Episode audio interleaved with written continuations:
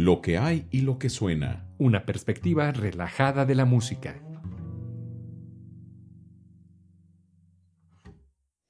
¿Qué tal amigos de lo que hay y lo que suena? Les doy la más cordial bienvenida a un programa más. El día de hoy tenemos un programa que a lo mejor les va a llamar la atención. Fíjense, utilizar adjetivos o personajes de ficción de la radio o de la televisión para identificar una obra que estamos escuchando se ha convertido oh, pues en algo que hacemos casi todos los días. Solo por el hecho de que aparecen eh, como tema principal de un programa televisivo o emisión radiofónica, como hemos dicho, o también que acompañan un cierto entorno temático, hace que sean más populares estas obras. Más que famosas, podríamos eh, no saber ni quién las escribió, ni cómo llamarlas eh, con su propio nombre a estas obras que escuchamos en radio y la televisión, o por ahí en algún lugar pero aún así están presentes en lo que hay y lo que suena en nuestras vidas. Este episodio precisamente tratará de la música involuntariamente famosa. ¿Qué significa esto? Miren, cuando nos referimos o queremos compartir o dar el nombre de alguna obra, la tarareamos, la silbamos, la cantamos o damos golpecitos con nuestras manos para emular el sonido y o el ritmo de tal o cual obra. Y decimos, mira, se parece a la que sale en el radio en tal programa o como música utilizada en algún anuncio comercial de la televisión. Muchas veces, como seguramente hemos presenciado, no es sencillo identificar la música y queremos eh, más para poder saber dónde comprar un disco, dónde descargar la música, el video, y nos quedamos más que frustrados cuando no podemos encontrar el título de la obra o la obra en sí. Pero, hoy en día, es relativamente sencillo identificar una canción o, como dicen por ahí, una rola o alguna obra cumbre de la música culta, utilizando recursos tecnológicos. Para realizar esto es muy fácil, mira. Sigue las siguientes instrucciones. Saca tu dispositivo inteligente instala una aplicación de reconocimiento musical, como por ejemplo hay, hay muchas, pero Shazam. Instálalo. Solo por mencionar alguna, ¿eh? Abre la aplicación que acabas de instalar, dale al botón Escuchar y si tienes suerte, aparecerá el nombre de la canción o pieza que esté escuchando o que estés escuchando en el ambiente en donde te encuentras. Así de fácil. Pero bueno, Podemos comenzar por un listado largo. Sí, de esas veces cuando te dicen, es que esta obra es tal. Pero nos quedaremos con algunas más que representativas.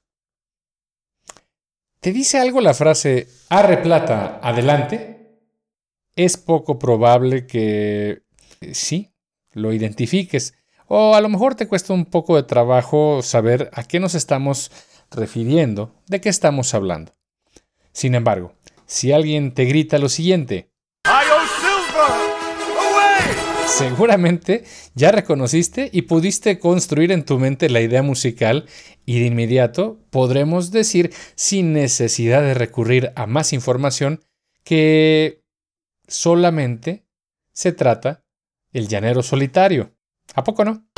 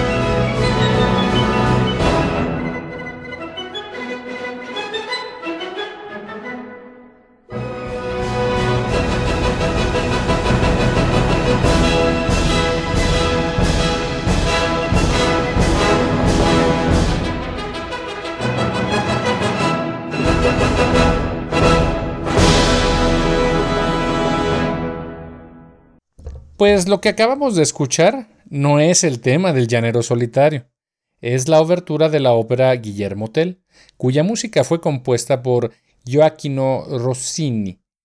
Se estrenó en 1829 y fue la última de las 39 óperas de Rossini, tras la cual se retiró más o menos ahí, pero bueno, siguió componiendo.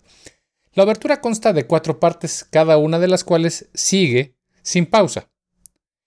Es, curioso saber por qué habrá utilizado las personas allá a principios del siglo XX, bueno, primer cuarto del siglo XX, por los años 30, por ahí. Eh, ¿Por qué habrán utilizado esta obra? Bueno, pues hay una figura rítmica musical que le llaman galopa y no es eh, de gratis, ya que eh, la figura rítmica semeja el galopar de un caballo.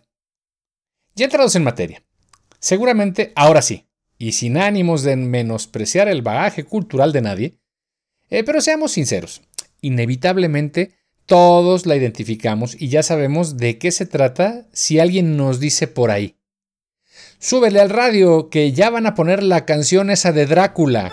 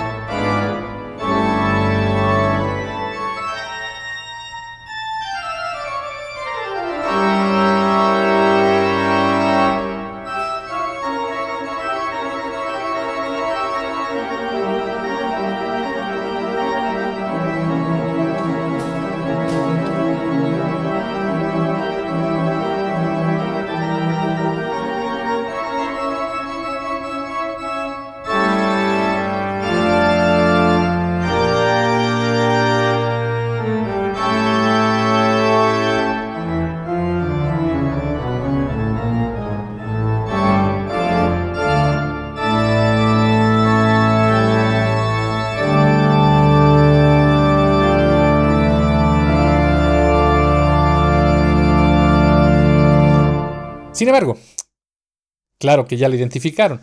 La presentación correcta sería algo más del siguiente estilo. A continuación escucharemos la tocata y fuga en re menor, catálogo Bach Werke Verzeichnis 565 de Johann Sebastian Bach. Es probable que solo algunos cuantos sepan a qué me refiero con esta información. Esta obra ha sido utilizada en incontables ocasiones para ambientar lo funesto, lo macabro, lo oculto, nada más lejos de la realidad, ya que sus motivos nada tienen que ver con estos entornos o ambientes, todos oscuros y negros. Sin embargo, el cine, televisión y la radio se han encargado de utilizarla para dramatizar lo que sea que quieran darle un carácter macabro. Un querido amigo mío, eh, que no voy a mencionar su nombre, pero me comentó que esta obra, la tocata, de la tocata y fuga solamente, fueron utilizados en el programa de radio del radioteatro Calimán y en ese momento él, me dice, iba al radio y le subía todo volumen. La popularidad de esta obra, la tocata y fuga en re menor, eh, fue en gran parte debido a su inclusión en la película animada Fantasía de Walt Disney. La transcripción, la transcripción orquestal a cargo de Stokowski, de Leopold Stokowski. Hasta que, bueno, esta composición, la tocata y fuga, llegó a ser considerada la obra más famosa del repertorio para eh, el órgano. Esta obra, por supuesto, tiene un montón de trabajo y de historia, y no están seguros los musicólogos eh, a ciencia cierta de la naturaleza, historia, bien de, la obra de Juan Sebastián Bach. Dicen que eh, es probable que se haya escrito en la adolescencia de Johann Sebastian Bach, ya cuando tenía 19, 20 años, por 1704, 1706 aproximadamente. Y bueno, la única copia que se conoce de eh, un manuscrito es eh, de 1717. Pero bueno, hablar de estos nos llevaría mucho tiempo. Vamos a pasar a otro ejercicio musical. Si les pidiera a ustedes que tararearan lo primero que se les viene a la mente que tenga relación con el circo, los payasos, ¿qué es lo que sonaría?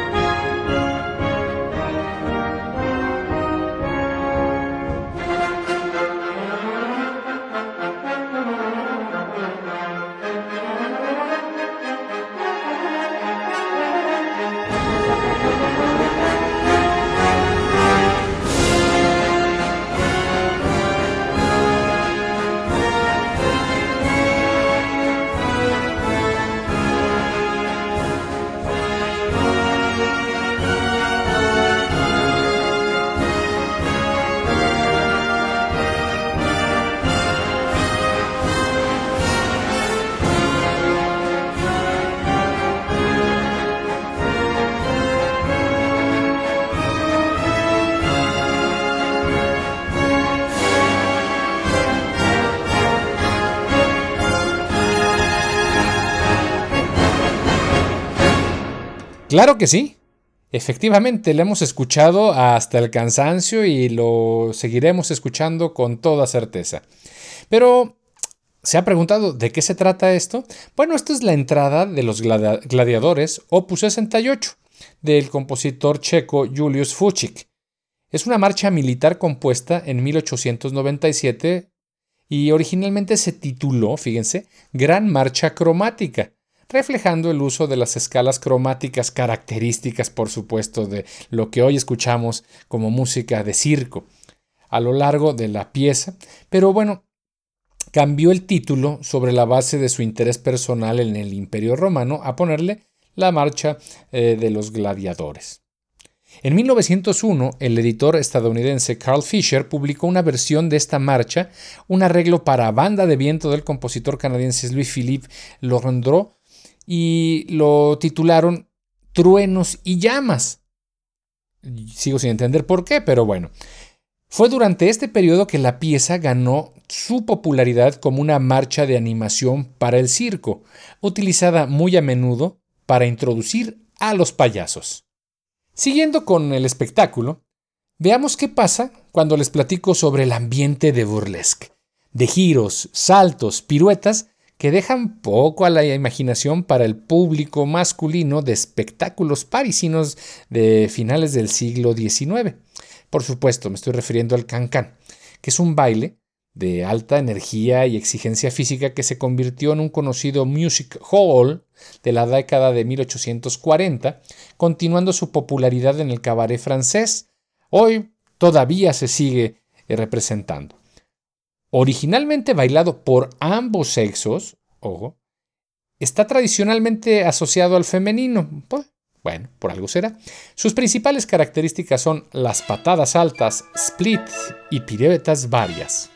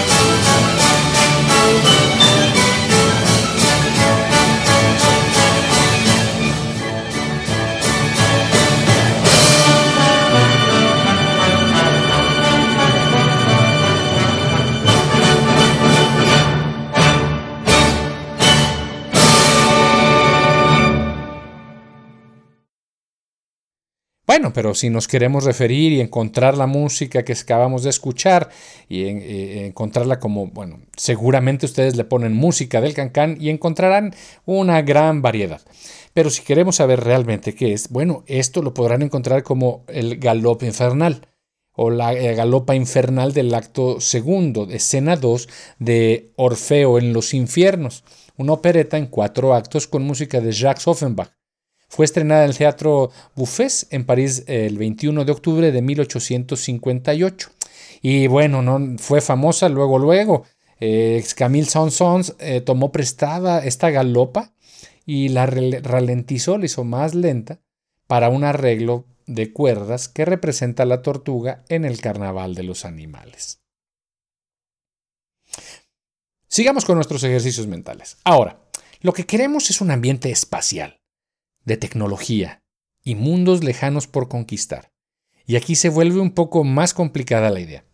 ¿Qué música les viene a la cabeza cuando hablamos de inteligencia artificial, espacio exterior, el universo, el descubrimiento, la sabiduría, ciencia, tecnología y esas cosas? Entonces hay una frase que dice, a ver, ponte esa música, esa del espacio, esa la de la película Odisea del espacio.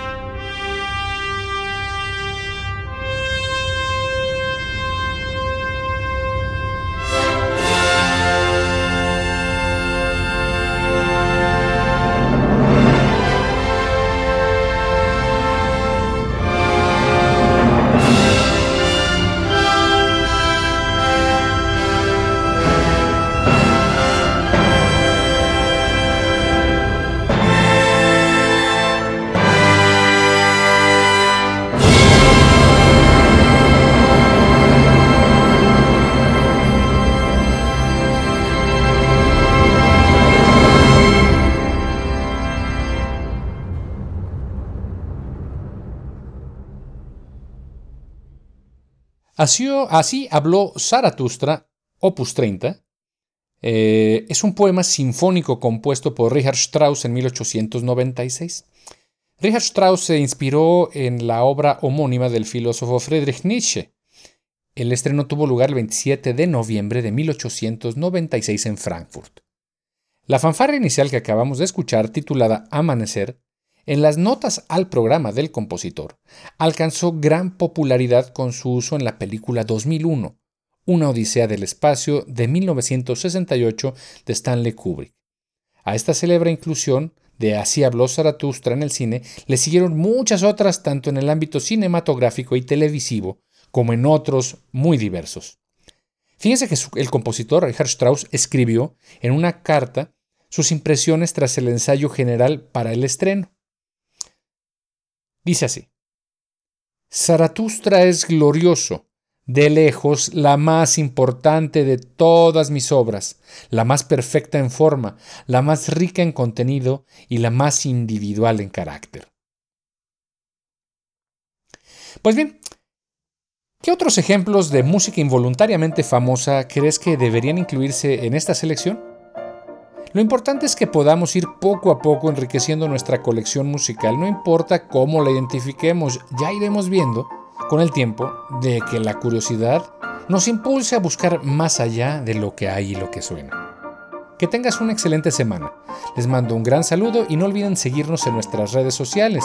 Búscanos como Lo que hay y lo que suena en Facebook, Instagram, Spotify y en todas las plataformas de podcast favoritas. Hasta la próxima.